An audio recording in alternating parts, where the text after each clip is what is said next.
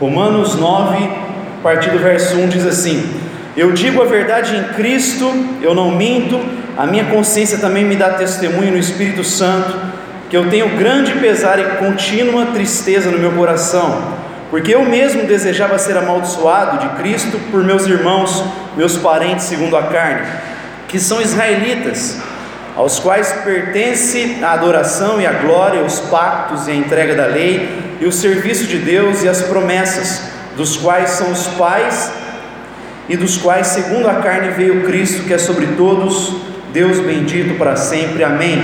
Não, porém, que a palavra de Deus tenha perdido seu efeito, porque nem todos os que são de Israel são israelitas, nem por serem a semente de Abraão são todos filhos, mas em Isaac será chamada a tua semente isto é, os que são filhos da carne, estes são filhos de Deus, mas os filhos da promessa são considerados como semente, porque esta é a palavra da promessa: por este tempo eu virei e Sara terá um filho.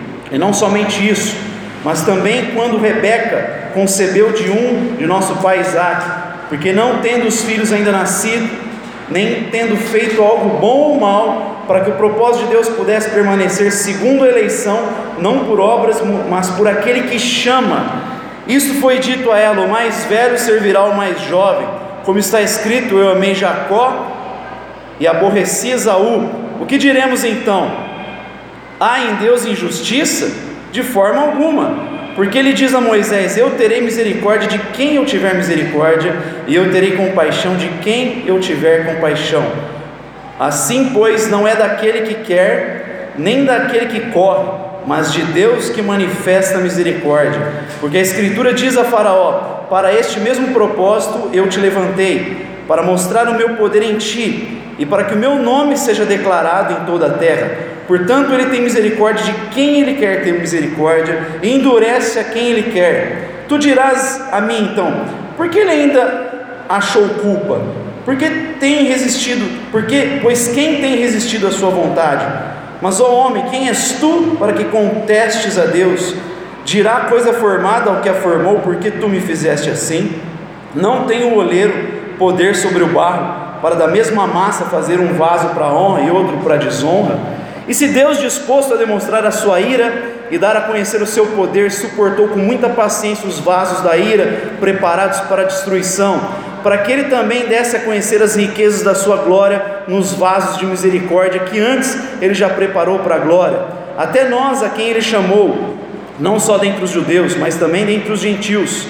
Assim como ele também diz em Oséias: Eu os chamarei meu povo, os quais não eram meu povo, e amada quem não era amada. E acontecerá que no lugar em que lhes foi dito: Vós não sois meu povo, ali serão chamados filhos do Deus vivo. Isaías também clamava acerca de Israel, ainda que os números dos filhos de Israel seja como a areia do mar, o remanescente será salvo, porque ele concluirá a obra e abreviará a injustiça, porque o Senhor fará breve a obra sobre a terra. Pai Santo, nós te damos graças pela tua palavra nessa manhã, pedimos que o teu Espírito possa falar ao nosso coração de maneira poderosa, leva cativo, Deus, nosso coração, nosso pensamento a ti nesse momento, que teu Espírito venha direcionar, Pai, a nossa reflexão, venha conduzir esses breves minutos que vamos passar aqui, ao que nós te pedimos em nome do teu Filho Jesus. Amém. Amém, meus irmãos? Tendo esse capítulo que nós lemos, é importante nós termos em mente o finalzinho do verso 5, onde Paulo vai dizer: Deus bendito para todos sempre, amém. E o finalzinho do capítulo 11, porque Paulo vai falando num só fôlego, capítulo 9, 10 e 11, sobre esse assunto difícil para nós entendermos, mas no versículo 9 desse capítulo que lemos, ele fala: Bendito seja Deus para todos sempre, amém. E no finalzinho do capítulo 11, ele vai dizer: Quão insondáveis são os teus juízos, inescrutáveis os teus caminhos. Quem conheceu a mente do Senhor para que possa instruí-lo? Nós temos a mente de Cristo, e aí ele vai dizer: Porque dele, por ele e para ele seja a glória para sempre, amém. Por que, é importante ter tanto o verso 5 como esse versículo 33 a 36 do capítulo 11? Porque nesses dois textos nós vamos encontrar aquilo que nós chamamos de uma palavra de louvor, de glória a Deus, a doxologia. Paulo está glorificando a Deus. Então, quando nós falamos desse assunto aqui no capítulo 9, é importante você ter em mente esse pano de fundo. Qual o pano de fundo? A glória de Deus. Eu preciso ter em mente a glória de Deus para entender o capítulo 9 de Romanos. Por quê? Porque a vida não tem a ver conosco, tudo tem a ver com a glória de Deus. O mundo não foi criado para nós, o mundo Paulo vai dizer nessas duas palavras de expressão de louvor, não gira ao nosso redor, tudo foi feito por Ele, por meio dele e para a glória dele, bendito seja Ele para todo sempre, amém. A glória de Deus é o pano de fundo, tudo acontece para que no final resulte na glória de Deus. Às vezes a gente não entende que a religião tem a ver não com buscarmos a Deus para Ele abençoar os nossos projetos particulares. Tem muita gente que procura Deus quando a vida está dando ruim, quando as coisas não estão fluindo, e aí ele quer que Deus abençoe os seus projetos, seus empreendimentos, e quando Deus abençoa logo essa religião, ela vai esquecer de Deus, essa pessoa vai deixar Deus de lado, porque ela enfim alcançou seus projetos, conseguiu ter suprido as suas expectativas, mas não, a gente aprende nas Escrituras que tudo tem a ver com a glória de Deus. Exaltado é o nome de Deus. Nós somos criados por Ele e precisamos viver para a glória dele. Então é importante você pensar: a glória de Deus é o pano de fundo para Paulo escrever esse capítulo tão difícil de ser digerido por nós. Você acabou de ler esse texto aí, provavelmente começou a pensar um monte de coisa, veio um monte de gente na sua cabeça, um monte de familiar, amigos queridos. É difícil para nós digerirmos esse capítulo 9 de Romanos. Esse capítulo ele fere a nossa frágil consciência, ainda mais nessa era pós-moderna, em que a gente acredita que podemos submeter a realidade à nossa subjetividade. Nós temos aquela ideia daquele antigo programa, né? Você decide. A gente acha que decide tudo na pós-modernidade. Então é difícil para nós, especialmente nesse tempo, digerir esse texto aqui de Romanos capítulo 9.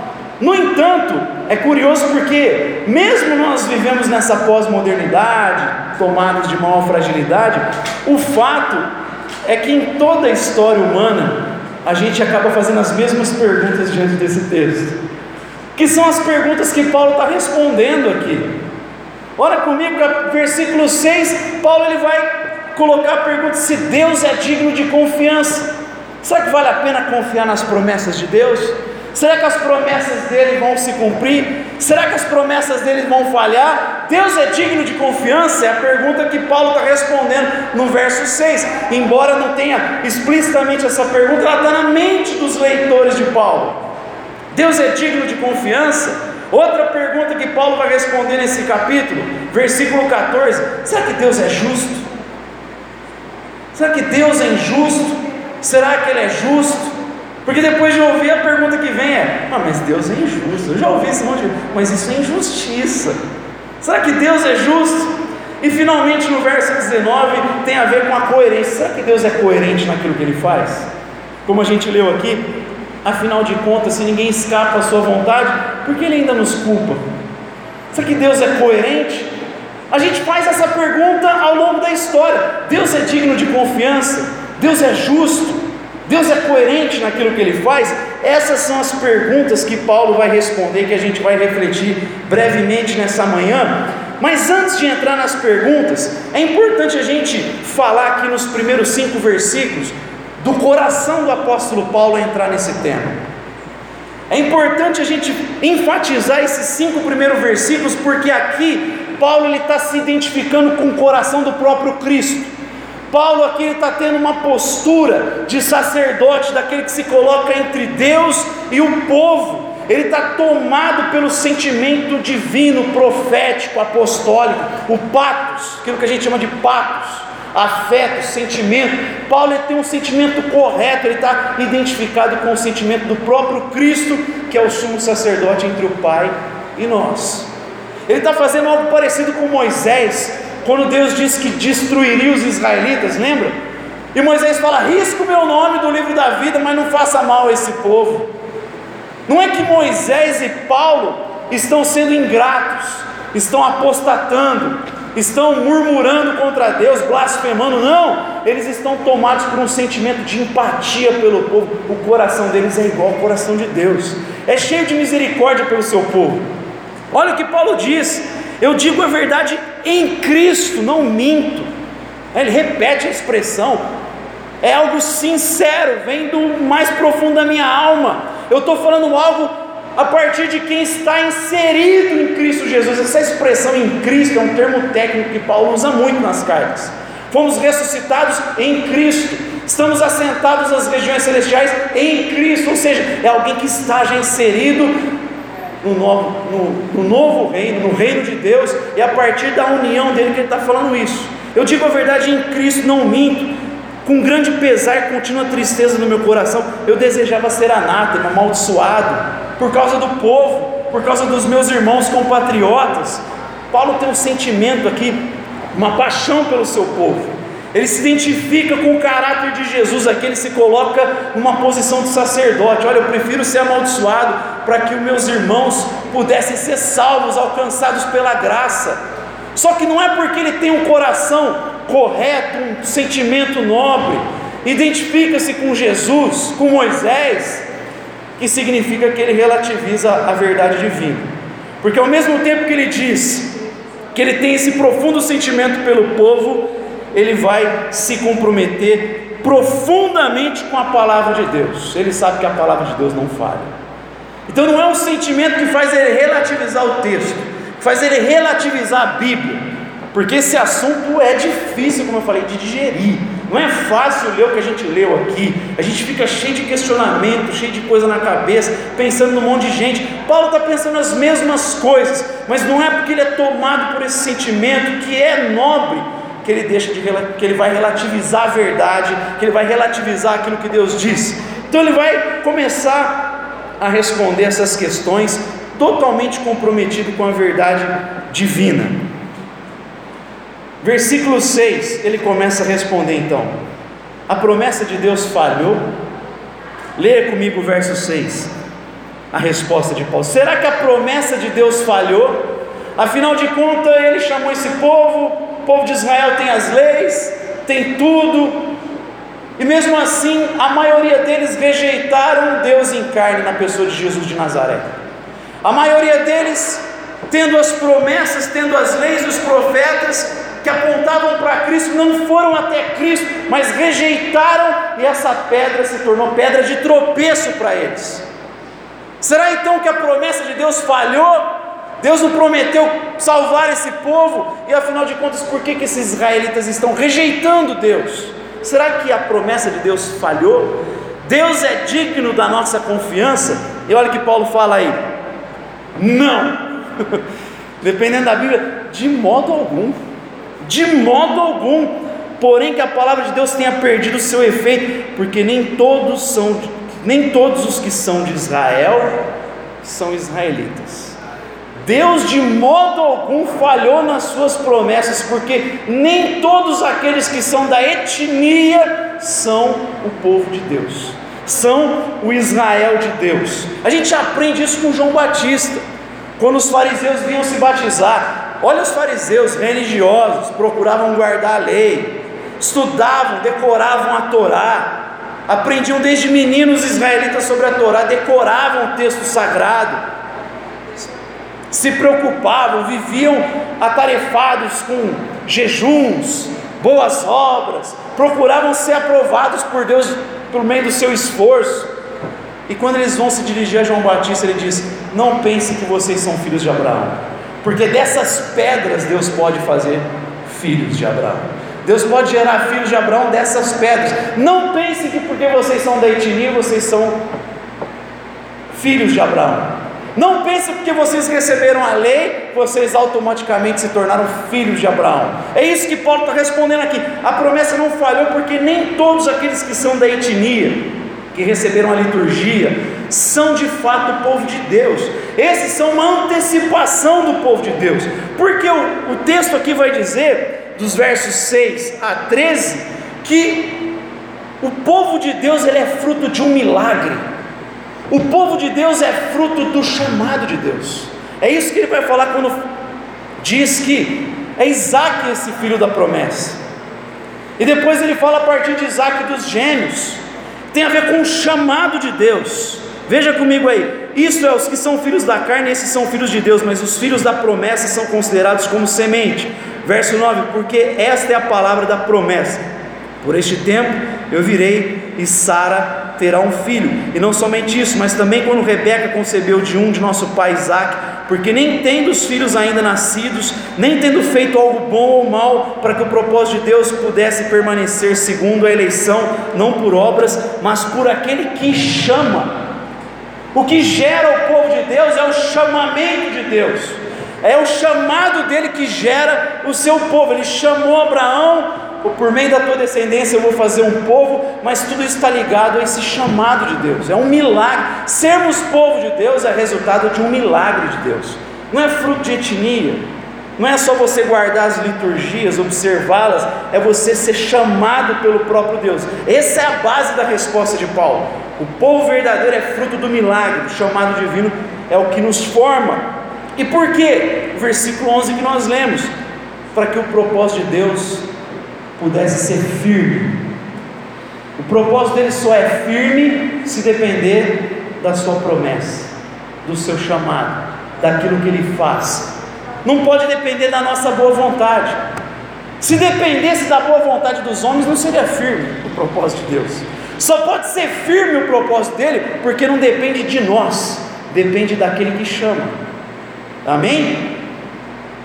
Se fosse depender da boa vontade dos homens e observar, jamais poderíamos falar isso é um fundamento firme, é um alicerce seguro. Não, só pode ser considerado um alicerce seguro porque depende de Deus e não de nós. Verso 11: Porque tendo os filhos ainda nem nascido, tendo feito algo bom ou mal, para que o propósito de Deus pudesse permanecer segundo a eleição não por obras, mas por aquele que chama. Para que o propósito de Deus, dependendo da sua versão, pudesse ser firme, não depende do que os gêmeos fizeram. Eles não tinham feito nada de bom ou ruim ainda, dependia da eleição, do chamado de Deus. É fato, meus irmãos, que isso foge um pouco, né? vai além da nossa frágil consciência, como eu falei. Nós estamos ainda vivendo entre o já e o ainda não no reino de Deus. A nossa mente, afetada pelo pecado, não consegue conceber toda a verdade de Deus. Há muitas doutrinas fundamentais no cristianismo que são paradoxais para nós. Por exemplo, a doutrina da Santíssima Trindade. A gente consegue entender a informação que Deus é um, mas são três pessoas: Pai, Filho e Espírito Santo. Mas eu te pergunto, você consegue compreender isso totalmente? Não, totalmente não. Nessa existência, não. A gente aprende pela história da igreja que Jesus Cristo é 100% divino e 100% humano. Por que, que ele tem que ser 100% humano? Porque quem pecou contra o Pai foi o homem. Precisava de um representante da humanidade pagar o preço pelo pecado, pela afronta a Deus, para que o sacrifício pudesse ser aceito. Por isso tinha que ser totalmente humano. Por isso Jesus experimentou fome, teve sede, passou frio, se colocou aos cuidados de um jovem casal. Sendo Deus, ele aprendeu as Escrituras com o homem, com José, com Maria, com professores. Mas ele tinha que ser 100% divino, porque a dívida era contra um Deus eterno, precisava ser paga por um ser eterno. Para pagar uma dívida eterna, só um valor eterno. Então ele tinha que ser 100% divino. E ele só pôde ressuscitar dentre os mortos porque ele era Deus. Se fosse homem, não ressuscitava dentre os mortos. Ele só voltou à vida porque ele era Deus. Só que você entende totalmente isso. Como uma pessoa pode ser totalmente, aliás, como um ser pode ser totalmente divino e humano? Não sei totalmente como acontece isso, mas eu entendo que tem que ser assim. Então existem doutrinas que são paradoxais. A gente só vai entender plenamente do lado de lá, quando a gente estiver diante dele. Aqui a gente tem que conviver com alguns paradoxos. E um outro paradoxo é esse, que fala tanto da soberania, da eleição, e nos outros capítulos ele vai trabalhar mais o lado da nossa responsabilidade humana. É um paradoxo para foge a nossa pequena mente afetada pelo pecado, mas ainda bem, porque se você consegue compreender aqui totalmente Deus, pode ter certeza que não é o Deus das Escrituras, é um Deus fabricado por nós. Se você consegue compreender tudo sobre Deus, se você não tem nenhum questionamento, se você não fica com nenhum paradoxo, não fica com alguma coisa que transcenda a nossa razão, veja que eu não estou falando de anular a razão, estou falando de transcender a razão, é porque você está com um ídolo, você fabricou um ídolo, não, não representa o Deus das Escrituras. Então é bom, essas doutrinas apontam a nossa dependência das Escrituras para conhecer a verdade, inclusive. Agora o texto diz que depende da eleição, depende do chamado. Ora, a gente viu que ele, antes dos gêmeos terem feito qualquer coisa, o texto fala, como está escrito, verso 3: Eu amei Jacó e rejeitei Esaú. Se ele tem o poder para rejeitar, se ele pode rejeitar, ele também escolheu alguns para amar. A gente tinha que olhar para esse texto e dizer: Obrigado, Pai. Porque tendo o poder para rejeitar, Ele escolheu te amar, irmão. Ele escolheu te amar. Ele não escolheu te amar porque você é bonitinho, porque você é bom, porque você foi criado na igreja. Ele não escolheu te amar por alguma coisa que você fez. Ele escolheu nos amar porque Ele é um Deus misericordioso, cheio de graça, cheio de doçura. Não tem a ver com o que nós fazemos, tem a ver com o chamado, tem a ver com a eleição. Então Paulo vai dizer: a promessa falhou? De jeito nenhum. Porque nem todos da etnia de Israel são o povo de Deus, porque o povo de Deus é formado pelo seu chamado, porque antes de fazer qualquer coisa, Ele nos chama, Ele nos escolhe, tem a ver com graça, tem a ver com misericórdia, tem a ver com bondade. Mas aí ele vai falar no versículo 14, veja comigo aí. O que diremos então? Há em Deus injustiça? Será que Deus é injusto? Afinal de contas, se Ele que escolhe, Ele está sendo injusto. Deus é justo. Meus irmãos, essa é uma pergunta cósmica. Os seres cósmicos, os seres caídos, aqueles anjos que se rebelaram, estão aguardando juízo, vão colocar essa dúvida na mentalidade da humanidade: será que Deus é justo? Será que a queda não é fruto de pensar isso? Deus está sendo injusto? A mentira para Eva, olha, Deus na verdade está te privando de alguma coisa boa. Certamente você não vai morrer. Deus está querendo preservar alguma coisa só para ele. Ele coloca a dúvida do caráter de Deus no coração da mulher. O questionamento: será que Deus então está sendo injusto? Será que ele é assim mesmo? Será que ele está me privando de alguma coisa boa? Ele faz a mulher duvidar do caráter de Deus, faz ela duvidar da justiça de Deus. Agora a questão é o seguinte: Deus é injusto? Paulo vai dizer, de modo algum, mais uma vez, de jeito nenhum. Por quê? Depende de qual perspectiva você avalia o que é justiça. Quando a gente fala assim, ah, mas Deus é injusto, então, a partir de qual critério? Qual é a nossa base para dizer o que é justo? A Constituição brasileira? Ah, ele é injusto pela nossa compreensão de justiça a partir da Constituição de 88, ou a partir dos direitos humanos, a gente vai dizer que ele é injusto. Olha, ele é o próprio critério de justiça, ele é o padrão de justiça, como ele é o padrão da verdade. Quando ele escreve as cartas em Apocalipse, ele diz: Eu sou o primeiro, o último, o início e o fim, eu sou a referência da verdade, ele é o prumo, é Ele que diz o que é certo e o que está errado. Ele é a referência para nós. Então Ele é o próprio critério de justiça. Como eu posso dizer assim? Isso está sendo injusto. Você está falando a partir de quê? Eu vou falar isso a partir de qual base? Se o próprio critério de justiça é Deus. Agora, se Ele sendo critério de justiça nos escolhe, meus irmãos, sejamos gratos.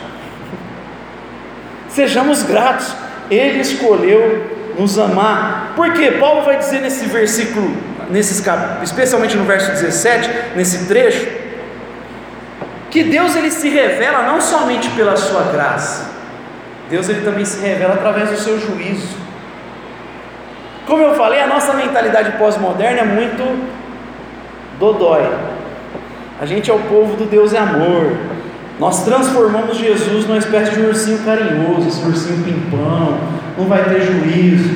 Gente, Paulo vai dizer que ele se manifesta através também do seu juízo. Ele se dá a conhecer através do seu juízo. Romanos 1, Paulo já fala isso. Porque tendo visto as suas obras, não deram glórias a Deus, mas passaram a adorar a criatura no lugar do Criador. Ali Paulo já vai falando que a ira de Deus então se manifesta nesses que o rejeitaram, como? Entregando eles aos próprios apetites e prazeres. A ira de Deus se manifesta dos céus contra toda impiedade humana. Então Deus manifesta a sua ira também, ele se dá a conhecer através da sua ira, versículo 17.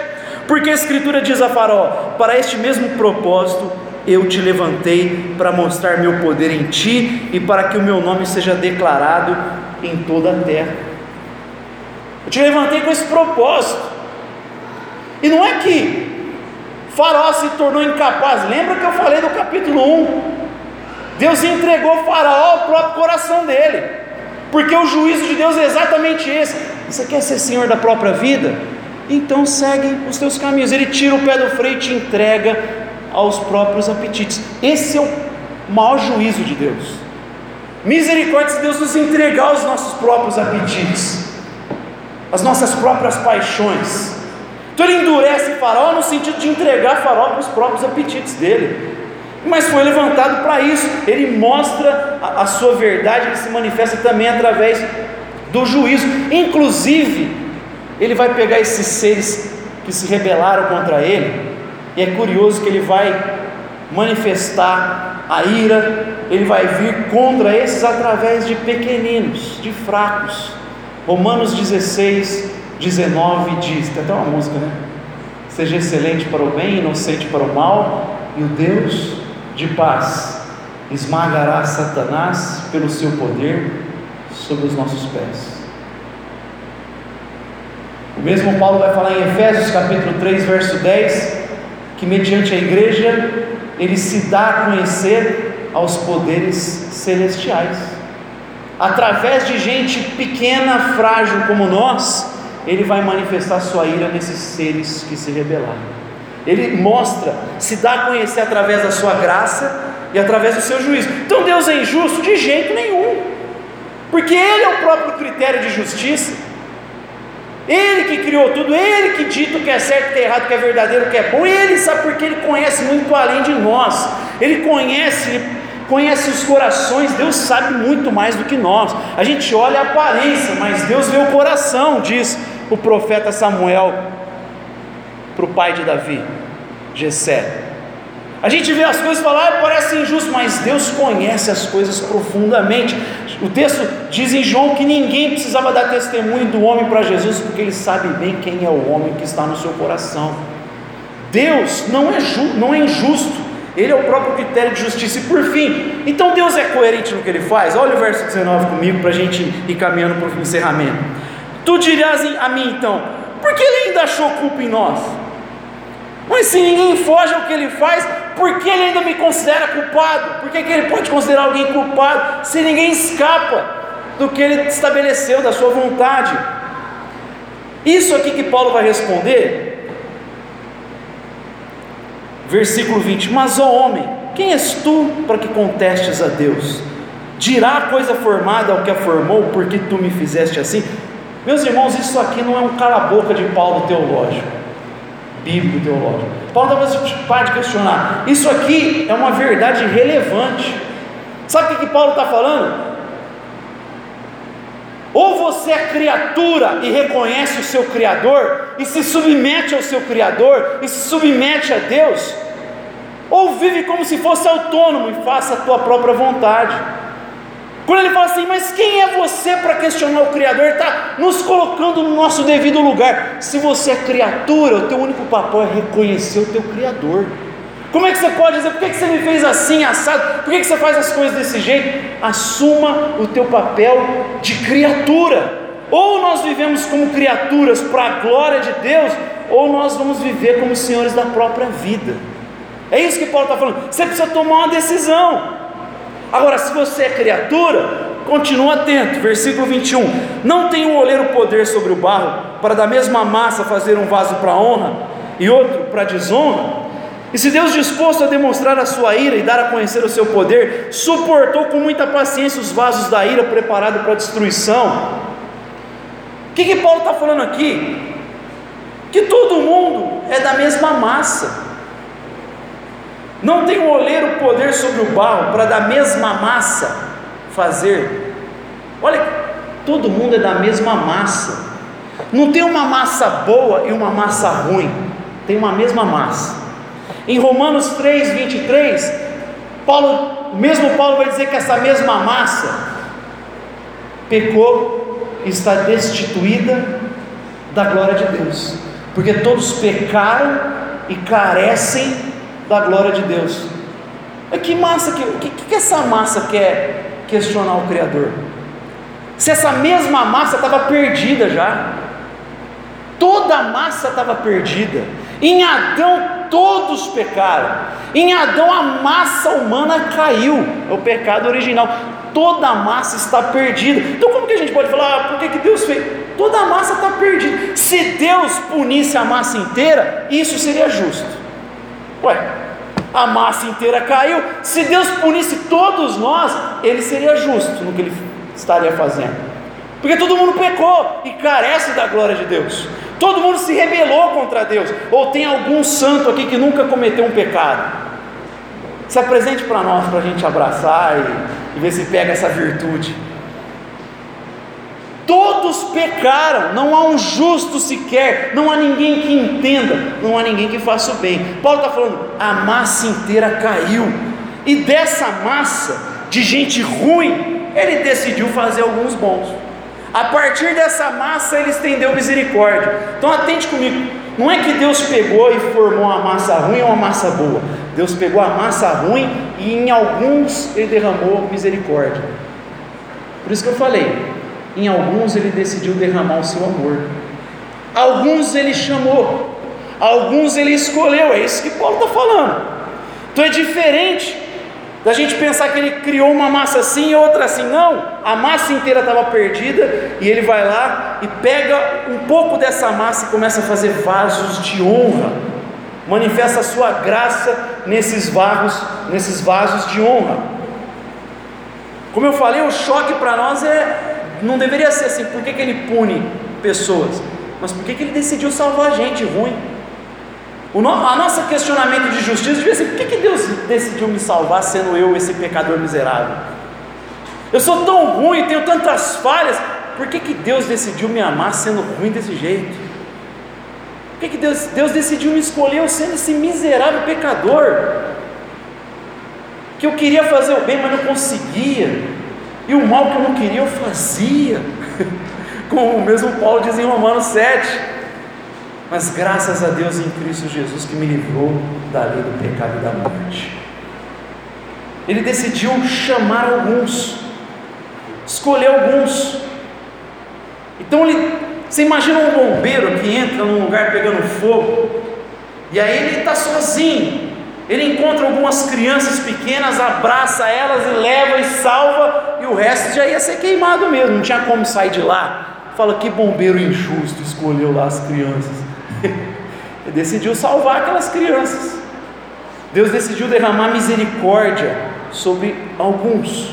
Deus decidiu pegar uma parte dessa massa que já estava caída e fazer vasos de honra. É isso que o Paulo está falando aqui para nós. Então é diferente. Deus não fez massa ruim e massa boa. Deus pegou da massa ruim e fez vasos de honra. É o que Paulo está falando. E mais do que isso, que é difícil de entender, Deus tolera alguns sujeitos intragáveis, que conseguem, assim, parece que ser um imã para tudo aquilo que é ruim, porque nós somos ruins, mas tem gente que parece que é um imã.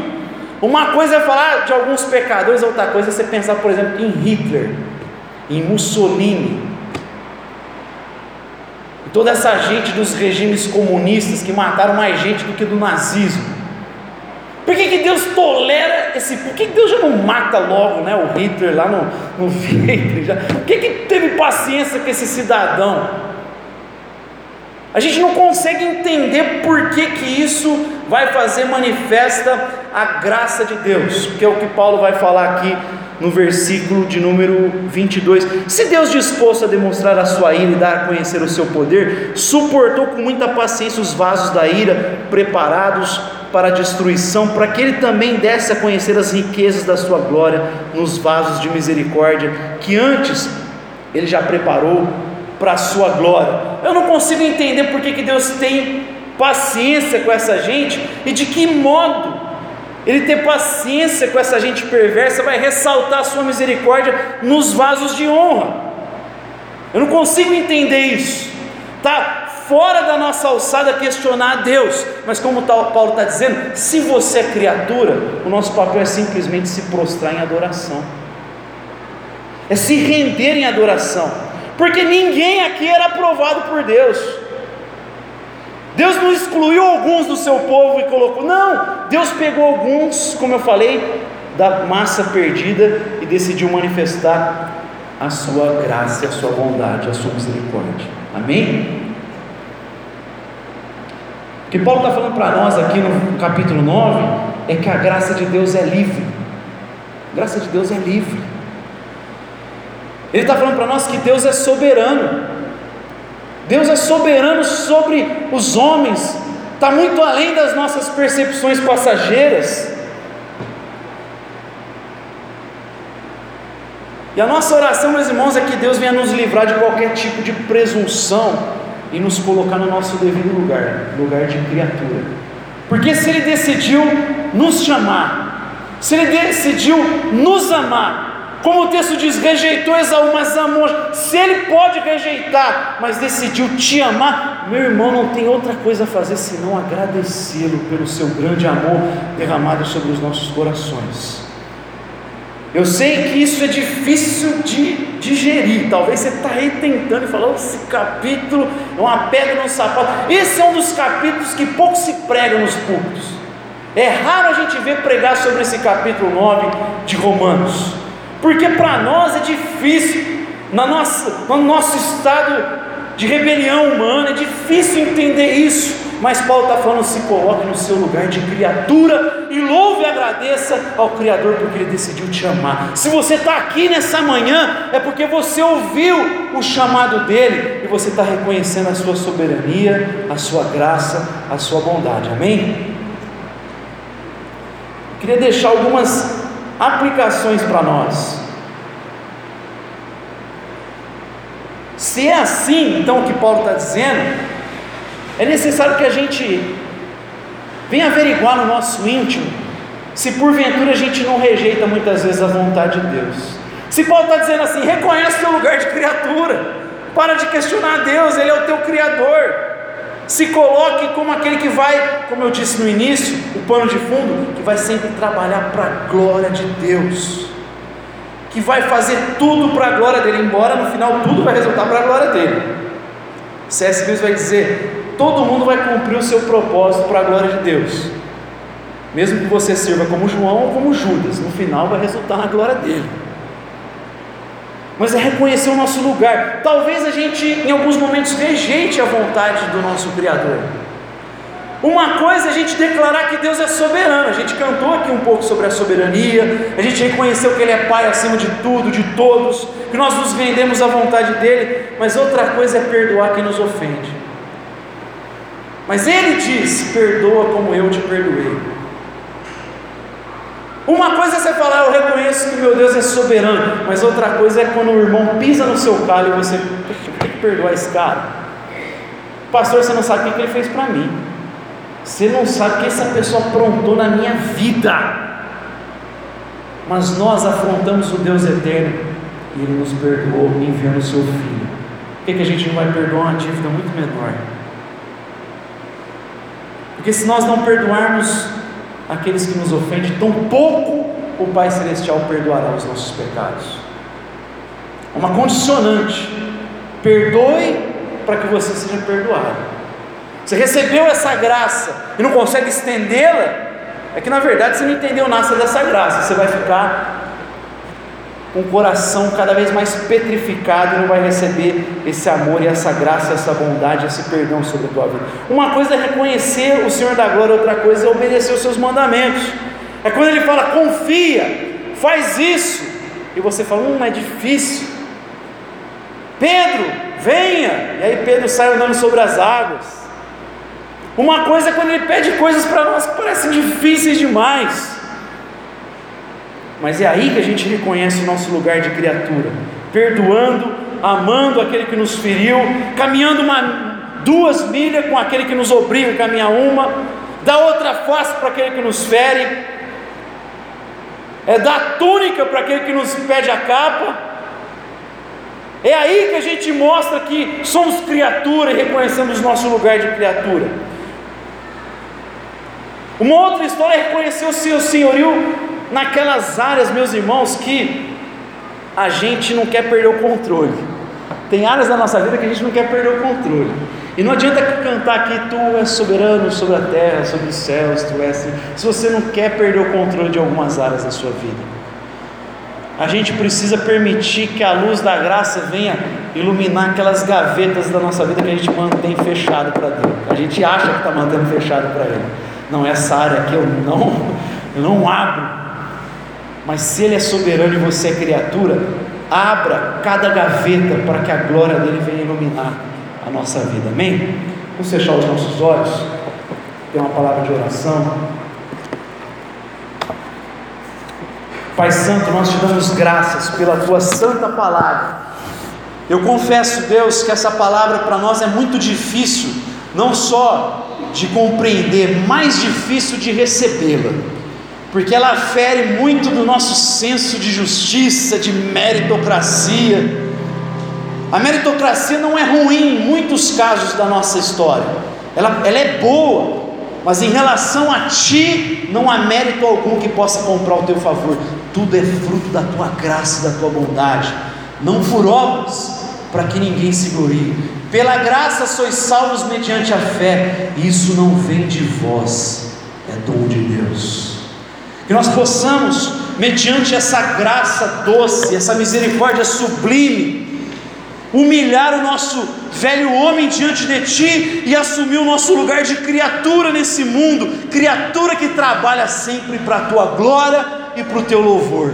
Nós queremos ter ações que manifestem sempre que tu és soberano sobre todas as coisas. Nós queremos nas situações mais ordinárias e corriqueiras da vida apontar para a tua glória e para a tua soberana vontade. Faz isso nas nossas vidas, é o que nós te pedimos em nome do teu filho Jesus. Amém.